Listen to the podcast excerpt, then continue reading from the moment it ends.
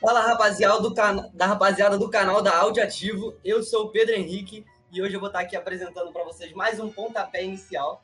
Essa semana a gente teve rodada de Copa do Brasil e só o Flamengo dos clubes carioca jogou, mas a gente tem muita informação para repercutir aqui e para isso, obviamente, eu não estou sozinho. Estou aqui com os meus companheiros e vou começar apresentando eles. E aí, Juliana, como é que você está? E aí, gente, tudo bem? Como é que vocês estão? É, espero que todo mundo esteja animado para mais um pontapé inicial. E, enfim, vamos falar, isso para o nosso clube carioca, que notícia hoje. É isso aí. Vou apresentar um cara agora que deve estar muito feliz com o resultado do jogo de ontem. Fala aí, Grão. Fala aí, Pedrão. Fala aí, Juliana, nosso querido ouvinte. Tô muito feliz. Cara, já dizia Chorão, hoje ninguém vai estragar meu dia, tá entendendo? Vamos aí para mais um pontapé inicial. pois é, São Paulo ganhou mas a gente está aqui para falar dos clubes cariocas e para isso a gente tem nosso, é nossa equipe completa hoje. Então, e aí, Lourenço, beleza? Fala, rapaziada. Pedro, Juliana, Grão. Rapaziada sintonizada também na, aqui no Pontapé, na Audioativo. Vambora, bastante coisa para a gente falar. E é isso, estou animadão. Perfeito. E para começar aqui, né, da, como eu falei, a gente teve rodada de Copa do Brasil, então só o Flamengo jogou. Mas a gente tem muito assunto, o mercado de transferência está bombando, né? Nossos times estão buscando contratações, fazendo contratações. E de jogadores e de treinadores. Então, para começar esse debate, a gente vai começar falando do Vasco.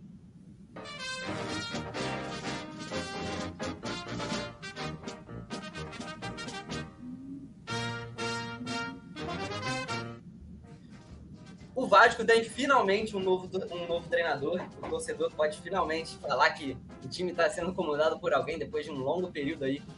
Porque o Barbieri foi demitido, né? E ficou naquela demora. Com um técnico auxiliar ali, o técnico interino, treinando o time por algumas rodadas. Mas agora, finalmente, o Ramon Dias foi anunciado, técnico argentino, foi anunciado aí no comando técnico do Vasco. Ô, Juliana, o que, que você acha que a gente pode esperar desse Vasco, desse novo treinador? É, uma, é a salvação, você acha? Eu acho que a gente pode esperar pelo menos é, um padrão de jogo mais claro no time. Eu acho que o Ramon vai saber treinar de fato a equipe. Ele é uma.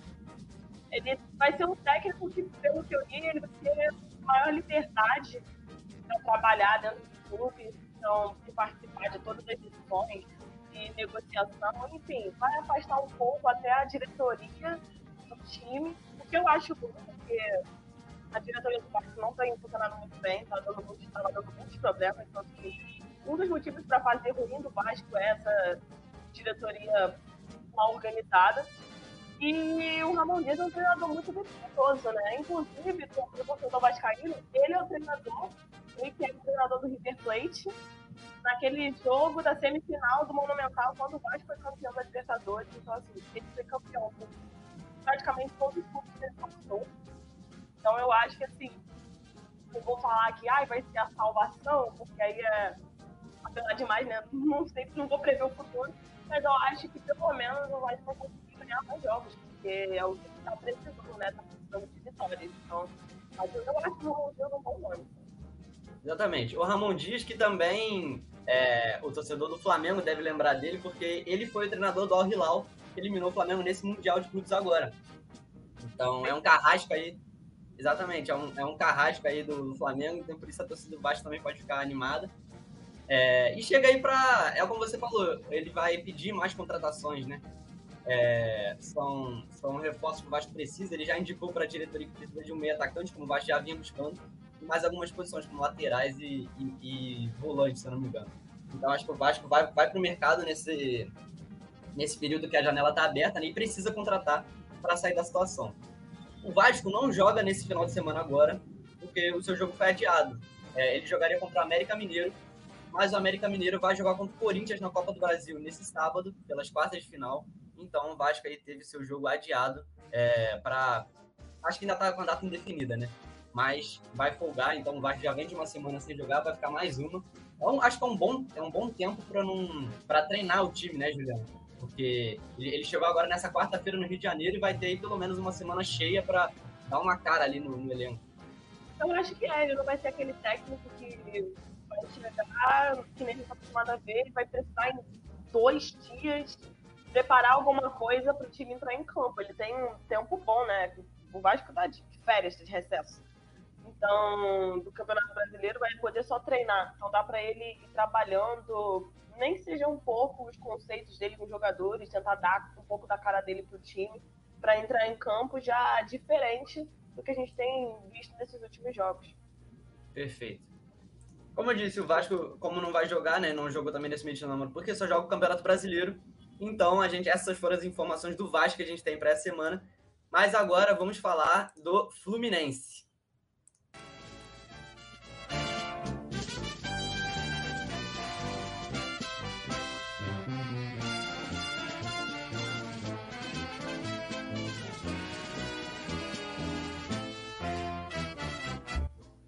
Fluminense que também folgou nesse meio de semana e vai entrar em campo no Campeonato Brasileiro agora, nesse final de semana. Mas tem nova contratação chegando, né? O Marlon, que já jogou pelo Fluminense, voltou agora, ele veio lá da Itália. E tem uma situação é, engraçada, né, Grão? O Marlon não vai poder estrear agora contra o Flamengo porque ele tá suspenso. Ele foi suspenso lá na Itália, no Monza, e pegou dois jogos, e por isso ele não vai poder jogar aqui. É isso? Mas você acha uma boa contratação esse zagueiro? Exatamente, Pedrão. Essa suspensão, cara, é uma curiosidade que eu vou trazer aqui, porque já aconteceu é, com um cara aí um pouco famoso, um tal de Cristiano Ronaldo. Quando ele chegou no Al Nasser, ele estava suspenso por causa de, de, de, uma expulsão no Manchester United também, ficou dois jogos suspensos, não pôde estrear. Então aí o Marlon ele só vai, ele tá de fora com o jogo do, contra o Fluminense, não, peraí, contra o Flamengo, e também com o próximo jogo. E, cara, na minha opinião, ele é uma boa contratação sim ele pertence ao Shakhtar, né? Mas por determinação da FIFA, por causa da guerra entre Rússia e Ucrânia, ele pode ser emprestado para qualquer equipe por um ano. E ele ainda tem três anos de contrato por lá. É, ele assinou por empréstimo, né? Ele vem aí é, até o junho de 2024, que é basicamente um ano que ele vai ficar aqui no tempo. E eu, pelo que eu vi do Marlon, ele é criado nas categorias de base do Fluminense e ele tem muito, muito carinho pelo clube, cara. Um amor, assim, que me surpreendeu até. Ele. Essa, né? Acho que a torcida também gosta muito dele. Sim, sim. É, e eu acho que é, eu acho que a torcida gosta muito dele por causa disso, porque ele é muito identificado com o Fluminense. É, por exemplo, ele tinha sido procurado pelo, pelo Corinthians, mas ele pediu para os representantes dele para recusar qualquer outra procura do, do, do, Brasil que não fosse do Fluminense. É, o Fluminense, ele, inclusive, é, tinha concorrência de clubes da Europa, como Napoli, tem campeão italiano, e a Lazio também. Só que mesmo assim ele preferiu vir para o Fluminense para ganhar em reais, que é bem menos que eu. Isso mostra aí que ele tá afim de jogar no Fluminense. Eu acho que essa é, uma, essa é um ótimo indicativo para ele. Falando um pouco mais sobre a carreira dele, ele estreou no, na equipe principal do Fluminense em 2014. Não marcou gol, mas deu três assistências. Ele chegou a ser convocado para a seleção olímpica no ano seguinte mas acabou não indo para a Olimpíada porque ele perdeu espaço aqui no Fluminense por causa do Liverpool. Quando ele chegou, o Marlon acabou ficando um pouco de lado, até que em 2016 ele foi vendido nada mais nada menos que para o Barcelona. Mas só que lá ele não não deslanchou, ele atuou muito mais no time B do que na teve muitas oportunidades. Né? Pois é, ele jogou só três jogos no Barcelona principal. E no ano seguinte ele foi para o Nice da França. E lá que ele começou a se destacar, foi vendido para o Sassuolo ficou até 2021 na Itália e depois foi contratado pelo Shakhtar. Na última temporada, com, já com a guerra rolando, ele foi emprestado para o Monza, que estava até, esse, é, até é, esse ano, e por fim acabou vindo aí para o Fluminense. É, eu vou pegar aqui uma aspas que ele, ele disse na entrevista dele do Fluminense, é, ele falou: é um estilo de jogo que eu amo, que eu sou apaixonado. Acredito que a galera que me acompanha também conhece um pouco do meu futebol, enxerga que esse seja o meu perfil também. Então acho que ele mesmo tá botando uma pilha aí de que ele gosta desse estilo de saída de, de bola com técnica, sem ser aquele zagueiro grosso, só dá chutão. Então, na minha opinião, tem tudo para se encaixar, cara. Ele, pô, estava sendo procurado por Nasio e Lapoli, dá para ver que o cara tem, tem moral, tem, tem qualidade. É, ele que chega para ser o último reforço do Fluminense para a temporada. É, ele vai, na minha opinião, ser titular. A dupla para mim é ele e o Nino porque o Fluminense só conta hoje com três zagueiros de origem, o Vitor Mendes, o próprio Nino e o David Braz. O Manuel tá suspenso porque foi pego no doping, e o Felipe Melo ele joga improvisado, e na minha opinião não é dos melhores da posição. Então eu acho que é um baita acerto, um baita reforço pro Fluminense, que na minha opinião é, tá fazendo uma janela muito, muito boa, das melhores do país. Trouxe aí cinco jogadores, o Diego Barbosa, o Danielzinho, o Léo Fernandes, que na minha opinião, pô, eu tô muito ansioso pra ver esse cara jogando, e o Ione Gonzalez, além do Marlon. Então acho que não trouxe nenhuma super contratação, mas trouxe nomes muito bons que vão trazer o que faltava pro Fluminense, né? Muita gente considerava que o Fluminense tem um time muito bom, mas não tinha um elenco que desse conta dos dois campeonatos como o Brasileiro e Libertadores. Para mim agora já deu uma reforçada boa. O Fluminense vem, vem aí mais forte na minha opinião. É, eu acho que o único detalhe aí na contratação do Marlon é que a última partida que ele fez foi há um mês atrás, no dia 4 de junho, um pouquinho mais de um mês. Então ele vai precisar pegar um ritmo aí, mas como ele não vai poder atuar por causa da suspensão, acho que ele vai ter um tempo para se condicionar melhor. É, é verdade.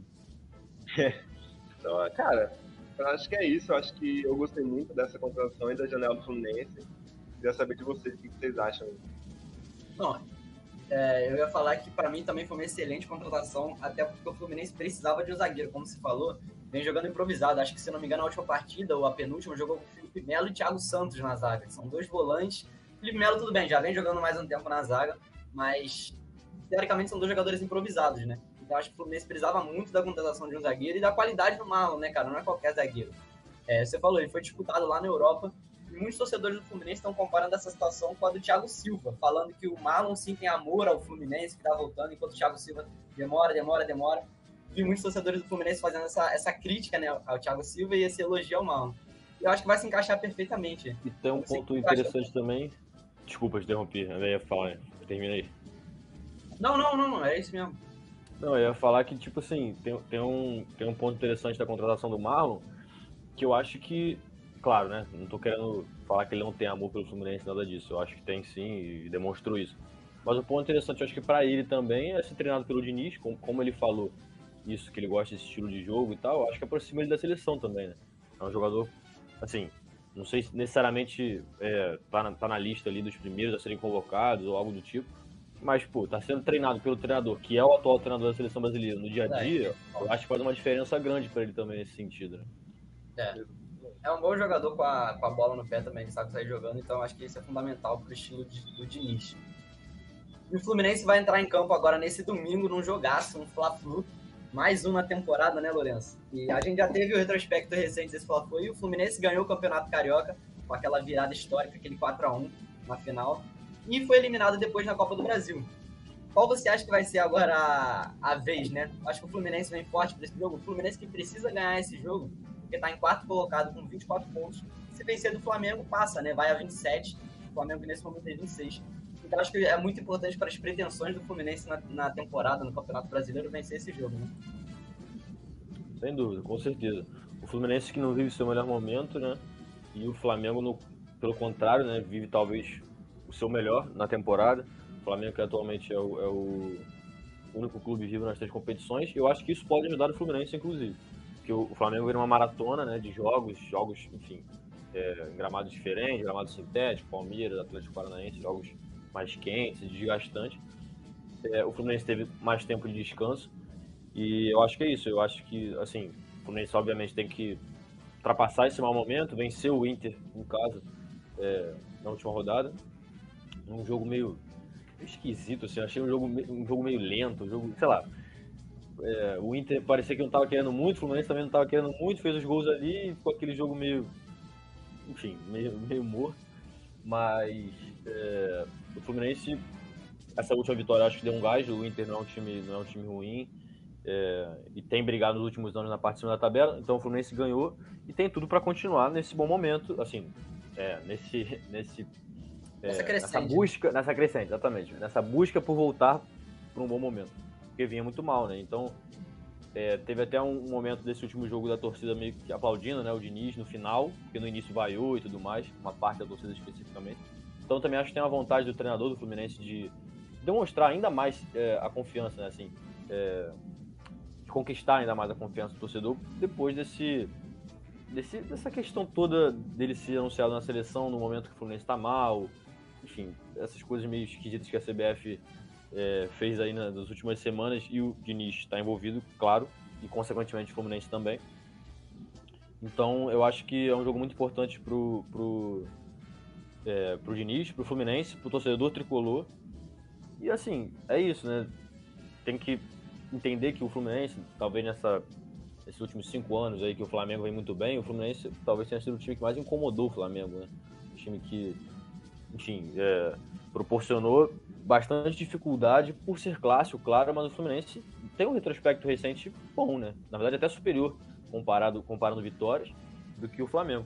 Então, é um jogo grande, um jogo para virar a chave completamente e seguir nessa busca pela liderança, pela parte de cima da tabela e se consolidar lá em cima. Exatamente. O Fluminense está em quarto e acho que tem muita gente interessante, né? tem muita gente interessada em ver o comportamento do Diniz é, por ele estar tá fazendo essa divisão né, entre Fluminense e Seleção Brasileira. E tem que observar não só os jogadores do Fluminense, como os dos outros times ao mesmo tempo.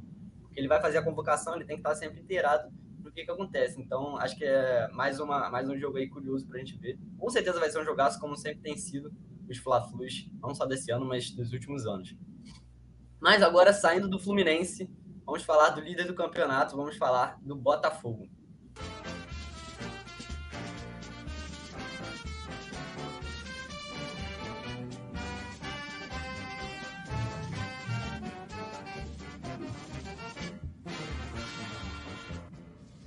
O Botafogo, que é líder do Campeonato Brasileiro, aparentemente mudou sua, sua, sua, seu comportamento diante do mercado de transferência. O John Textor ele havia falado que se chegasse em julho e, e, o Botafogo tivesse com chances reais de conquistar um título, tivesse bem no campeonato, ele ia tirar o escorpião do bolso. Então, aparentemente, é, com a chegada aí do novo técnico Bruno Lage, ele vai para o mercado, né, Grão? É, o, o, Botafogo ele está interessado no lateral direito, que, era, que é do Porto, Wilson Manafá. Você acha que é uma, uma boa contratação? E não só ele, você acha que o Botafogo deve buscar mais reforços? Cara, confesso que eu não conhecia o Wilson Manafá. agora no programa. É, só que eu acho que independente do nome que chega, é, a contratação de um lateral direito é muito importante para o Botafogo. Porque ele acabou de perder o Rafael, por uma lesão grave e aí o único lateral direito da posição foi o clássico. É, então eu acho que o nome do Manafá surgiu aí e o clube só está aguardando o aval do treinador, Bruno Lage. Nem você falou, o Textor já, já falou que vai para cima no mercado. E eu acho que o, Laje deve estar tá ok, sim, até porque precisa, né? Precisa de um lateral. Falando um pouco mais do Manafá, ele tem 28 anos, construiu toda a carreira dele lá no futebol português passou por clubes de menor expressão lá, tipo o Oliveira do Bairro. Esse é o, esse é o nome do time, Oliveira do Bairro. É, até ele chegar no Porto em 2019, onde ele permaneceu até esse ano, 2023, ele foi titular aí em boa parte desse período. Só que ele não renovou porque ele queria. Ele não chegou a um acordo salarial lá no Porto. E agora ele está ali no mercado. Ele é um lateral que tem grande projeção ofensiva, eu acho que é a principal característica dele é essa ofensividade. Ele tem bastante potência física também, é, velocidade, é um lateral que chega na linha de fundo. Só que não é aquele lateral que vai, vai lá, pular para a linha de canteio para tentar um cruzamento, um balão lá para a área, não. É um lateral que ele busca ali, ficar ali meio na diagonal. E a, muitas vezes até entrando na grande área para achar um passe mais, mais qualificado, né? A gente sabe essa jogada muito típica do futebol, que é chegar na linha de fundo, cruzar a rasteira para trás. Amo quando faz gol assim. É, o Guardiola usa muito também. É, então, em termos defensivos, eu acho que é a principal deficiência dele. que ele precisa corrigir alguma coisa. É, só que, eu, pelo que eu vi, ele consegue, apesar de, ele, por exemplo, errar um posicionamento, ou perdendo um contra um e não ter a técnica do desarme, acho que ele consegue compensar por ter um muito acima da média. Então ele consegue se recuperar na velocidade e dar um quebra-galho ali para não comprometer a equipe. Então acho que as características são animadoras aí, mas a gente vai ter que esperar para ver. Se ele vem, né, realmente, ele é contratado. É, e depois para ver como ele se destacaria aqui no Botafogo, que é uma equipe muito marcada pela solidez defensiva, principalmente nesse campeonato brasileiro. É, então acho que vale dar uma atenção a mais é, nesse aspecto dele. Acho que ele vai precisar desenvolver um pouco melhor isso. E se conseguir, é, pelo que pelo que eu vi dele, acho que ofensivamente ele vai contribuir muito pro Botafogo. E às vezes joga um pouco mais recuado e tendo ele como uma válvula de escape parece ser uma coisa muito positiva. Então acho que se não fizer nenhuma loucura financeira aí, é um bom negócio pro Botafogo sim. Cara, um jogador de 28 anos, que vem no auge físico. E, cara, um time que, que, que quer ser campeão do campeonato mais difícil do mundo, não pode ter uma opção na lateral, né? Convenhamos. Então, acho que é isso, cara. Alguém de vocês aí já acompanhava ele no Porto, já, já, já? Eu, eu confesso que eu, eu não acompanhava, mas eu sei que ele já foi especulado no Flamengo um tempo atrás. Eu não sei se foi esse ano ou se foi ano passado. É, então, acho que é um, é um jogador que tem um calibre de um time que está brigando por título, como é o Botafogo. E chega para disputar em posição, cara. Tem o Rafael de Plácido na posição, né? Se eu não me engano. Então, eles Lesionou o Rafael. É, exatamente. Mas, mas se a gente contar aí que o Rafael vinha jogando um tempo atrás, já veio de lesão antes. É um jogador meio bichado, o Rafael, infelizmente. Então acho que por isso mesmo precisa buscar esse, esse tipo de contratação. Né? E não só na lateral direito, o Texas já falou que deve buscar aí outras contratações. Uma delas pode ser para repor a saída, a possível saída do, do Matheus Mateus, Mateus Nascimento, desculpa, que recebeu uma proposta do Nottingham Forest de 48 milhões de reais. É, o Botafogo inicialmente achou a proposta baixa, mas vai discutir ali. O John Textor com, vai tentar negociar com, com o Nottingham Forest. Ô, Lourenço, se fosse você, se, se, você fosse o diretor do Botafogo, você venderia esse jogador? Você acha que é um valor bom? Cara, eu acho que assim, as expectativas iniciais do Matheus Nascimento, tudo bem, ele não é muito novo, né? É, mas assim, eu particularmente vendo os jogos do Botafogo, eu acho que ele não rendeu tanto, pelo menos aqui no Brasil, até esse momento, como era esperado dele, né? É um jogador que sempre foi convocado para seleção, é, seleções de base, nas né, categorias de base da seleção brasileira. Se não me engano, foi convidado, é, convocado agora para o Mundial Sub-20 também. Então, sim, ele é tratado como uma joia, que é de fato, mas eu acho que não rendeu tanto. Eu também acharia um pouco baixo essa, essa proposta de, de primeira, assim, mas é um jogador que tem tantos minutos assim. Não vai, não vai ser um jogador que vai ter tanta oportunidade nesse momento, porque o Tiquinho tá voando, né? Então, assim, claro, pode colocar em alguma outra posição, mas o time tá bem encaixado. Então, acho que não vai ser um momento para ele brilhar, ter tantos minutos e tudo mais. É, eu acho que, assim, o Botafogo, claro, tem que tentar é, negociar, tentar conseguir um pouco mais, mas não sei se vai conseguir tanto mais, entendeu? Então, talvez seja o momento de aceitar a realidade, colocar talvez uma cláusula de venda futura, é, alguma porcentagem nesse sentido, porque eu acho que ele é um bom jogador, mas eu não vejo nesse momento ele tendo espaço nem minutos para conseguir desenvolver o que para mim não desenvolveu tanto quanto era esperado.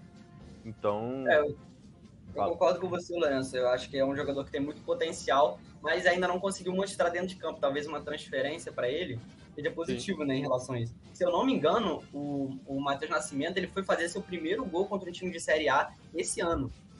É, é, eu não lembro é contra isso, quem foi esse tipo. contra o Atlético Mineiro, não lembro contra quem foi esse gol, mas, é, mas ele não vinha se destacando contra esses times de calibre maior no, no campeonato, né? E agora que está na sombra do time Soares, ainda mais. Então, acho que é, a, a, torcida tem um certo carinho por ele, né? Porque teve um momento ali, principalmente Botafogo, enfim, Série B, nesse elevador, né? Subindo e descendo.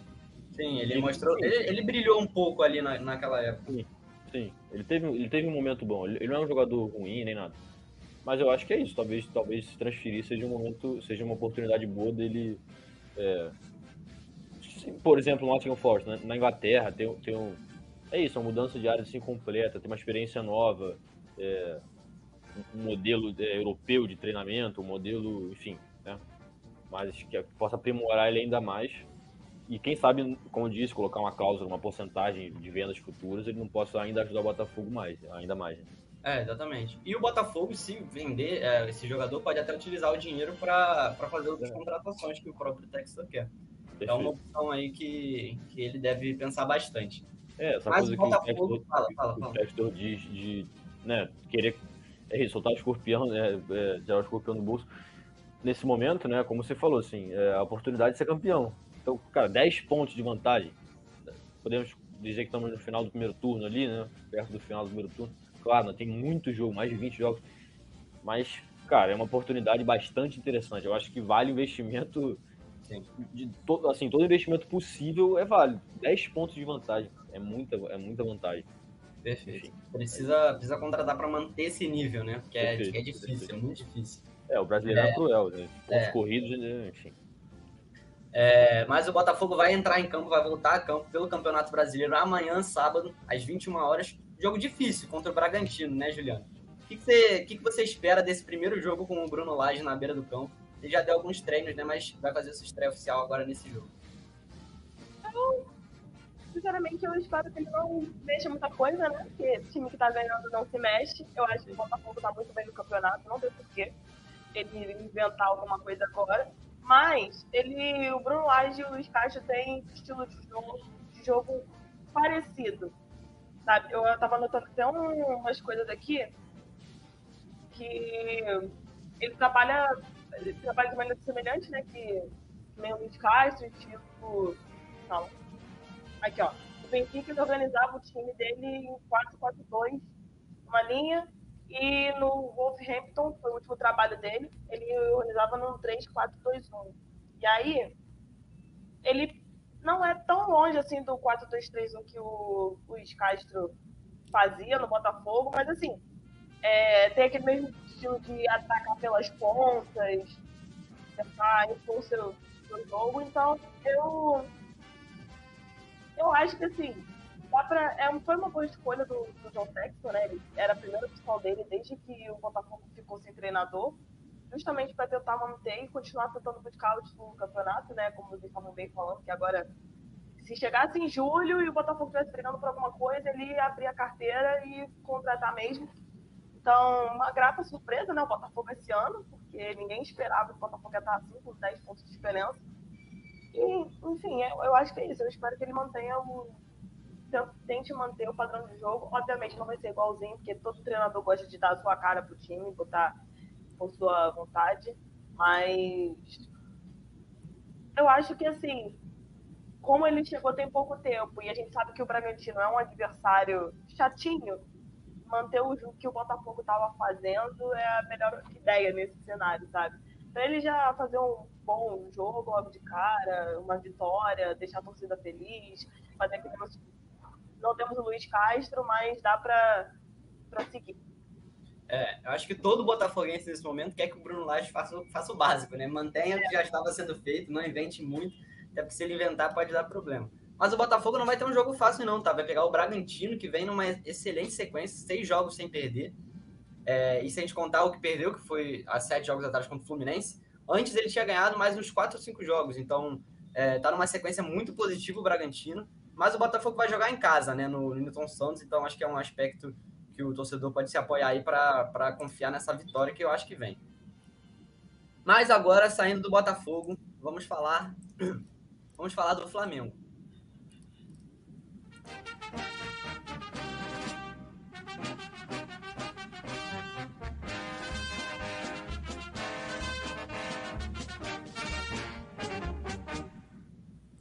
Flamengo foi o único clube carioca que entrou em campo nesse meio de semana, jogou na quarta-feira contra o Atlético Paranaense e venceu por 2 a 0. O Lourenço, o Malvadão voltou? É, eu acho que tem voltado, né? Assim, tá mais perto da versão malvada, como os torcedores flamenguistas é, dizem e gostam de brincar.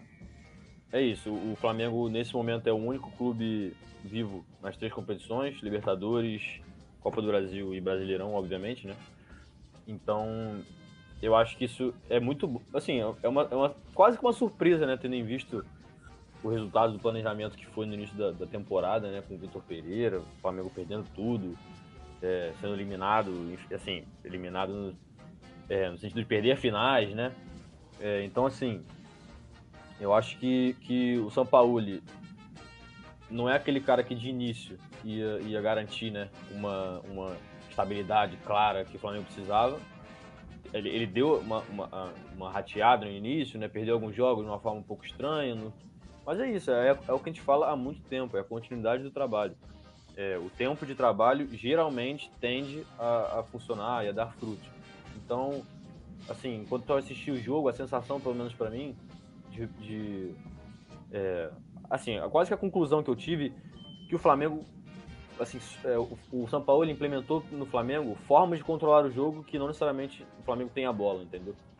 É, assim, no primeiro tempo, principalmente, o Flamengo teve mais a posse, só que o Atlético teve mais chances, claro. Mas acho que o Flamengo foi consciente com aquilo tudo. É, claro, né? Por exemplo, uma bola na trave não é algo consciente. Você não, você não tá deixando que, que o Atlético ou qualquer time chute uma bola na sua trave e você tá, tá controlando isso. Mas acho que o Flamengo foi entender o contexto do jogo, porque, cara, jogar na Arena da Baixada, é, no, no, gramado sintético, uma eliminatória pelo quinto ano seguido, se não me engano, é, decidindo lá na casa deles, com a pressão, com um gol de diferença. Assim, é, é não, não, necessariamente o Flamengo tem que dar show num jogo desse, né? Muitas, muitas, o que muitas vezes a torcida é, exige, né? Então, o Flamengo, no primeiro tempo, acho que soube sofrer bastante bem, assim. E no segundo já, é, assim, teve, teve mais, mais, um pouco mais do controle de fato de assim, poder criar chances, é, sentir confortável no jogo, né? Claro, já estava com 1x0 no placar, com um gol, um gol contra do, do Eric, uma cabeçada do Arrascaeta. É, o Flamengo se sente mais confortável, porque já tinha uma vantagem de dois gols, né? No agregado naquele momento estava 3 a 1 E depois o Gabigol. Tem aquele lance do impedimento também, da dúvida e tudo mais, que eu acho que depois, enfim, as discussões foram tantas que acharam uma outra câmera, divulgaram uma outra imagem, e eu acho que de fato estava impedido. É, só acho que foi gerada uma polêmica até desnecessária, porque aquela câmera usada pelo VAR de início é, confunde todo mundo, então eu acho que deve ter inflamado o estádio também, inclusive. Quando você coloca no telão aquela imagem que para mim é, é duvidosa, gera dúvida, você deixa. O Gabigol ficou maluco no, no momento. Ele falando pro, pro, pro, árbitro, cara, não tá impedido, não tá impedido. E se colocasse a outra imagem, que a princípio só a Globo tinha, né? Só, só a TV tinha, que eu acho bastante esquisito também, não teria polêmica, eu acho. Tanta polêmica assim. Então, enfim, esse, esse momento deu uma, deu uma aquecida no jogo com certeza e tal. É, na Arena da Baixada, que já não é um ambiente muito é, fácil para os visitantes, principalmente, é bastante hostil, a torcida é muito perto. Mas eu acho que o Flamengo, principalmente nesse jogo, para mim, foi o retrato é, de, de, um entendimento de um técnico que, que vai dar repertório pro time. Assim, acima de tudo, ele quer ser competitivo. Não necessariamente ele quer dar show, é, fazer aquele tic-tac, assim, coisas, coisas que vão sempre agradar. Eu acho que ele entende o contexto que o Flamengo é, tem nos seus jogos, seja mata-mata, seja pontos corridos, e adequa o time àquilo. Então, até as substituições que ele fez, a escalação inicial, é, coisa que a gente discutiu, por exemplo, foi uma escalação bastante diferente contra o Palmeiras no jogo anterior. É, então, assim, eu acho que, que nesse sentido o Mavadão está voltando, sim, de ter mais repertório, ter mais consciência do que está acontecendo no campo e assim podendo é, atingir fases mais agudas nas competições, né? Como a gente falou na, nas outras semanas, pegou o Olímpia na, na, na, Libertadores, agora avança para a semifinal é, Olímpia nas, nas oitavas, agora avança para as semis na Copa do Brasil, que vai enfrentar o Grêmio. E no Brasileirão segue no topo da tabela, né? Assim, é, nas, nas posições mais perto do líder, claro, o líder Botafogo disparado, mas o Flamengo segue lá em cima nessa, nessa, nessa corrida. Então, eu acho que é basicamente isso. A análise desse jogo para mim, a análise desse momento do Flamengo, que melhorou bastante visto o primeiro semestre, né? Comparando com o primeiro semestre. Uhum. Cara, sobre, sobre a imagem do gol, do impedimento, que tanto gerou discussão, eu tenho uma opinião que acho que ninguém falou. É, você falou que teve a segunda imagem na Globo, que era mais conclusiva. Para mim, nenhuma das imagens é conclusiva. Por quê? A imagem que apareceu no VAR, ela mostra é, da direita para a esquerda, né? Ela, nesse ângulo aqui. Então o Thiago Heleno tá lá do outro lado, ele vai parecer que tá na frente. E a Sim. imagem que a Globo mostrou não estava alinhada fosse a visão do bandeirinha. Ela estava pro outro lado, é, lado é verdade. Aí vai parecer que o Gabigol tá mais pra direita. Então, eu acho que nenhuma das imagens foi conclusiva, teria que ter uma câmera ali exatamente no, no ponto onde eles estavam, no campo, né? Pra saber. Mas enfim, eles traçaram as linhas lá e, e aparentemente o Gabigol estava impedido. Fica só a discussão da onde eles traçaram ali, que também teve isso, né? No braço, no ombro. Mas aí, é, enfim. E é uma discussão antiga essa, né? Dessa coisa da máquina e de assim, a máquina traça ou é o ser humano que traça? É. Que aí, né? Ele escolhe. É, que aí escolhe onde vai traçar, aí fica uma loucura, né? Teve, teve um vídeo, cara, eu não vou lembrar quem postou, mas não sei se foi um professor, alguém que lida com perspectiva, assim, fez um vídeo com bonecos mostrando as posições. Primeiro filmando do ângulo do, da câmera do VAR, de fato, aquela câmera mais, mais. A primeira câmera, a imagem, a, a que foi, apareceu no telão, a que foi analisada. E depois ele mesmo mexe, faz a transição assim na filmagem dele, mostrando é, um pouco mais de cima com a câmera da Globo. E ali dá pra ter uma ideia melhor porque você vê essa transição e a diferença dos ângulos que você tem da linha. Mas enfim, acabou que não. É, eu só fico imaginando se fosse aquele caso num, num, gol que fosse definir a classificação de algum time. Exato. Sorte do juiz que não deu nada. É, né? exatamente. Exatamente. Mas eu acho que estava impedido sim, mas assim, foi uma polêmica aí que talvez desnecessária que a gente teve nesse jogo. E interessante também nesse jogo contra o Atlético Paranaense é que o Vidal estava lá na tribuna, mas não era mais do Flamengo. Ele foi contratado pelo Atlético Paranaense, inclusive foi anunciado hoje. E ele sai do Flamengo aí. Eu queria saber a, a sua opinião, Juliana, sobre isso. E também uma possível, uma possível transferência do Flamengo, é, que pode vender o Matheus França para o Chelsea ou para o Crystal Palace. Os dois sinalizaram aí uma proposta de 25 milhões de euros que é o valor que o Flamengo estava pedindo desde o início por ele. Parece que finalmente eles chegaram nesse valor e agora o Flamengo considera vender esse jogador. Você acha que essas duas saídas aí é, podem, podem ser ruins para o Flamengo ou boas? Eu acho que, por exemplo, eu acho que mais a do Matheus França do que a do Vidal. Eu acho que o Vidal já tinha dado o tempo dele no Flamengo. Desde aquela polêmica que ele chegou com muita expectativa, estava um grande jogador, um grande nome, história dele no Barcelona. Mas é, depois ele chegou aquela polêmica de que, estando no Flamengo, estava prometendo que ia, ia para outro time, que era aqui na América, América do Sul não lembro agora de país. Mas que nem ele fez quando ele estava quando ele veio pro Flamengo, ele também tava outro clube e falou, ah, quero jogar no Flamengo e tal, fazendo isso. Aí gerou uma polêmica com a torcida e ficou aquele clima. Eu acho que é, acho que ele falou que queria jogar no Colo-Colo também. Isso, Colo-Colo. Eu acho que desde essa época aí já deu o tempo dele, sabe? Porque eu acho que até de respeito com a torcida ficar falando que ah, eu queria estar jogando em outro clube. Eu, eu prometo que vou jogar em outro clube, então que estar em um clube. Eu acho que já tinha dado tempo de tal aí, mesmo sendo como jogador, ele já não tá nem mais naquela fase, né, excepcional do Vidal que ele conheceu. Então, acho que o Matheus França tem sido mais presente pro Flamengo do que o Vidal. Ele, eu acho que é um, ele é um bom jogador, tem 19 anos ainda. E, assim, eu acho que já é bastante dinheiro. E ele vai ter vendido 25 milhões de euros da 124 milhões e 400 reais, mais ou menos. 400 mil reais, no caso. É... Mas eu também penso, por um lado, não pensando na questão do dinheiro. Eu acho que o Flamengo já vai ganhar muito dinheiro. Mas ele é um jogador de 19 anos. Eu acho que ele podia ficar mais um tempo para desenvolver mais futebol. Eu penso isso acho que de qualquer jogador que faz muito cedo. Porque a gente acaba perdendo gente que poderia estar brilhando, sabe, no futebol brasileiro, porque são bons jogadores. Ele mesmo um exemplo. O Vinícius Júnior foi embora com 18 anos, sabe? O André do Vasco foi com 18 pro Chelsea também. Então eu acho que assim. É, Hendrick, Vitor Roque, enfim. É. Alguns aí. São, vão embora muito cedo. Eu acho que a gente podia aproveitar. Isso é uma crítica para mim, o futebol brasileiro no geral, para todos os clubes. Eu acho que podia aproveitar um pouquinho mais esses jogadores, eles ganharem um pouco mais maturidade, um pouco mais de rodagem, experiência no campeonato, porque eles acabam de sair do. nem completam a fase deles no sub-20, que eles não chegam a ter 20 anos no sub-20 e já estão indo embora, sabe? Eu acho que o Matheus Santos é um bom jogador, ele podia dar muito ainda pro, pro Flamengo, ajudar muito a equipe, ele, eu já acho que ele ajuda, mas ainda, ainda falta aquela coisa de todo garoto, né? Falta maturidade, falta, às vezes, sabe, aquela, aquele lance de segurança dentro de campo, aquela coisa que você, você vai tendo depois que você cria uma tática. Sim. É, o, o Matheus França ele vinha sendo muito utilizado no ano passado pelo Dorival, ele foi muito bem. Naquele time B, né, que o Dorival utilizava no Campeonato Brasileiro, ele era ali o centroavante, o falso 9, que jogava com o Cebolinha e Marinho abertos. E agora, nesse ano, ele, ele com o São Paulo, principalmente, não vem sendo tanto utilizado assim, tudo bem que ele tava numa lesão agora e voltou agora, né? Mas é aquilo, cara, uma joia do Flamengo que vai embora, pode ir embora, né? Ainda não foi acertado nem nada.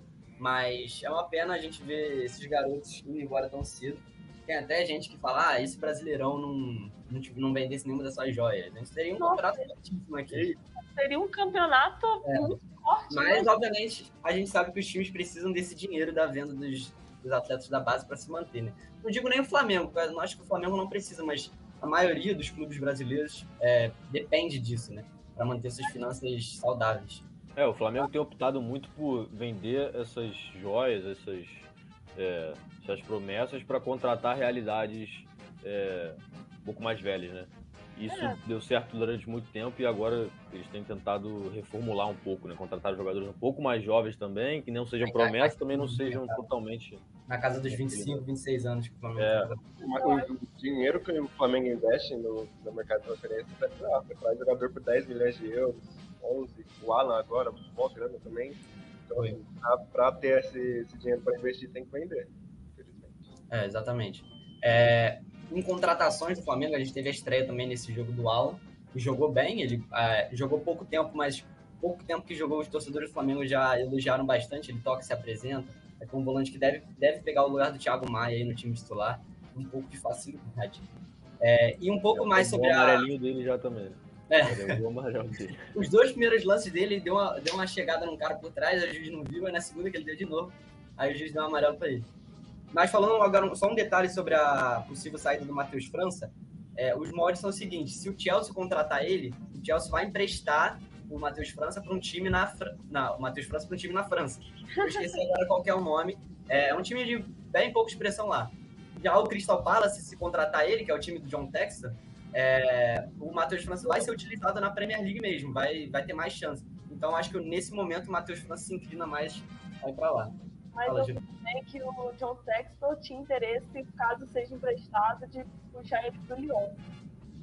Pode ser também. Eu já vi também que o, que o Lyon já teve interesse também no Matheus França anteriormente, mas eu não vi isso agora não. Mas enfim, uma informação aí que você está trazendo e pode ser. Mas de qualquer forma, se ele escolher ir para um time do John Textor, eu acho que para a carreira dele talvez seja melhor né, no momento.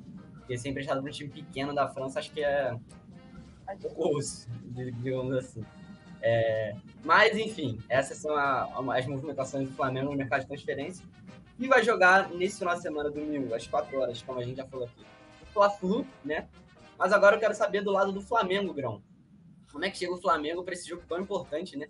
É, o Flamengo precisa ganhar para querer se manter vivo ali na disputa pelo título.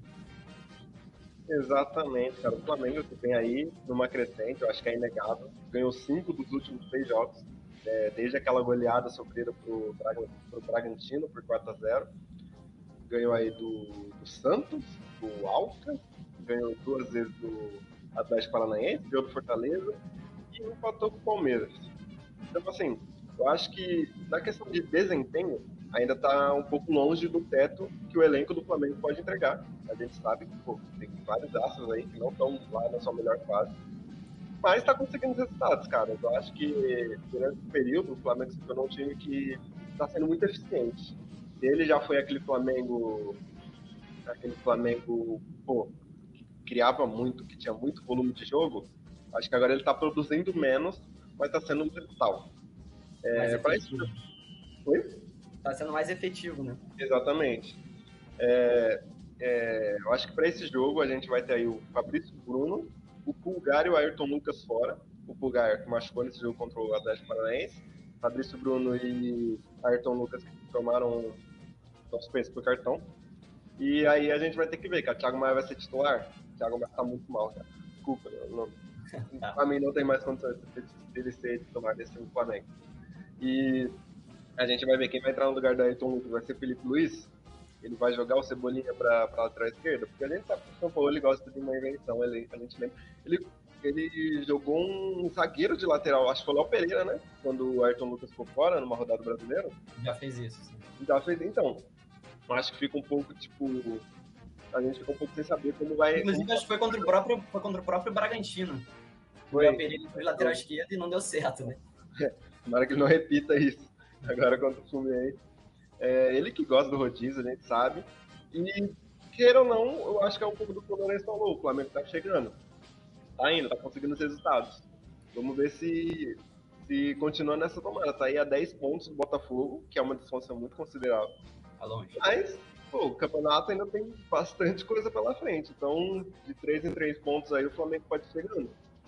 É, eu acho que, na minha opinião, o Flamengo, apesar de dos desfalques é, eu acho que eles chegam um pouco favorito contra o Fluminense. que apesar de também estar tá evoluindo, não está na sua melhor fase como estava no, no, no, começo do ano. Eu acho que o Flamengo tem mais peças, e apesar do mando ser do Fluminense, é no Maracanã, então sabe como funciona, sabe como funciona é, o estádio e tal, a logística é favorável para o Flamengo também, então na minha opinião o Flamengo chega como favorito sim, e vai aí tentar abrir mais distância para o Fluminense na tabela e tentar encostar um pouco mais no Botafogo. O que, que vocês acham? Você, Pedrão, como flamenguista, fala aí o que, que você acha que o Flamengo vai arrumar nesse jogo, vai ganhar, vai empatar, vai chegar firme. Perfeito. Eu acho que é aquilo. O Flamengo chega no momento melhor, né? Mas é clássico. Eu acho que não tem não tem muito favorito, não. Até porque o Fluminense já vem dando muito trabalho pro Flamengo nos últimos anos. Assim, é um, é um retrospecto, tipo, massivo pro Fluminense, tirando essa Copa do Brasil agora. Então, Acho que tá tudo aberto, cara. Eu vou perguntar para vocês no final o palpite para cada um, mas eu acho que por enquanto de Flamengo é isso e vamos encaminhar aqui pro, pro nosso final do, do nosso pontapé.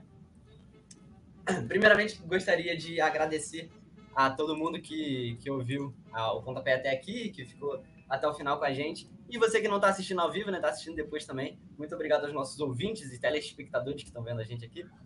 É, e vou me despedir de vocês e quero que na despedida cada um fale seu placar pro jogo, sem ficar em cima do muro, por favor. Começando com você, Juliana. Flamengo Fluminense? Cara, vou dizer que vai ser 2x1 um Flamengo. Acho que o Flamengo tá no momento melhor do que o Fluminense nesse momento, então acho que ganha o jogo. Mas também não acho que vai ganhar de muita diferença, porque ainda é um clássico e o Fluminense que dar trabalho. Então, vou botar que vai ser 2x1. Um. Perfeito. 2x1 um, Fluminense. Não, 2x1 um Flamengo, desculpa, 2x1 um Flamengo. E você, Lourenço, o que, que, você acha? Eu ia na mesma. Eu ia na mesma. Mas eu vou de 1x0 Flamengo. Gol de pênalti do Gabigol. Eita. E tu, Grão? Cara, disputado, viu? Pô, eu não queria que o Fluminense perdesse de zero esse, esse, nosso, esse nosso palpite aqui, mas eu acho que vai dar Flamengo, vai ser 2x1. Eita. Isso me cheira, isso me cheira uma zica aí pro Flamengo. Todo mundo apostando no Flamengo. Eu vou. Palpite do GE, né? É, exatamente. Todos jogando no Flamengo. Um a um, Gabigol e Cano. Pronto. Aí daqui a pouco o influenciador do Fluminense vai postar lá aquele print. Mas enfim, eu, uh, deixa eu dar um palpite. Pra ser diferente aqui, vou botar que o Fluminense vai ganhar de, de 2x1. Com um gol de Cano e gol de Ione Gonzalez. Eu nem sei se vai estrear. Mas se estrear vai ter gol do Ione Gonzalez, cara, infelizmente. Mas enfim, vai ser, vai ser isso aí. É, e mais uma vez, agradecendo aí a todos, ao nosso coordenador Gabriel Colares, por deixar a gente estar aqui falando sobre, falando sobre os times cariocas que a gente tanto ama. Tirando o grão que é São Paulino, mas enfim, a gente está aí a gente está aqui toda semana, então se você quiser ver a repercussão na próxima, próxima rodada, na verdade, é Libertadores. Então a gente vai estar tá aqui sexta-feira que vem para falar sobre isso. É isso, rapaziada. Um abraço a todos. Valeu.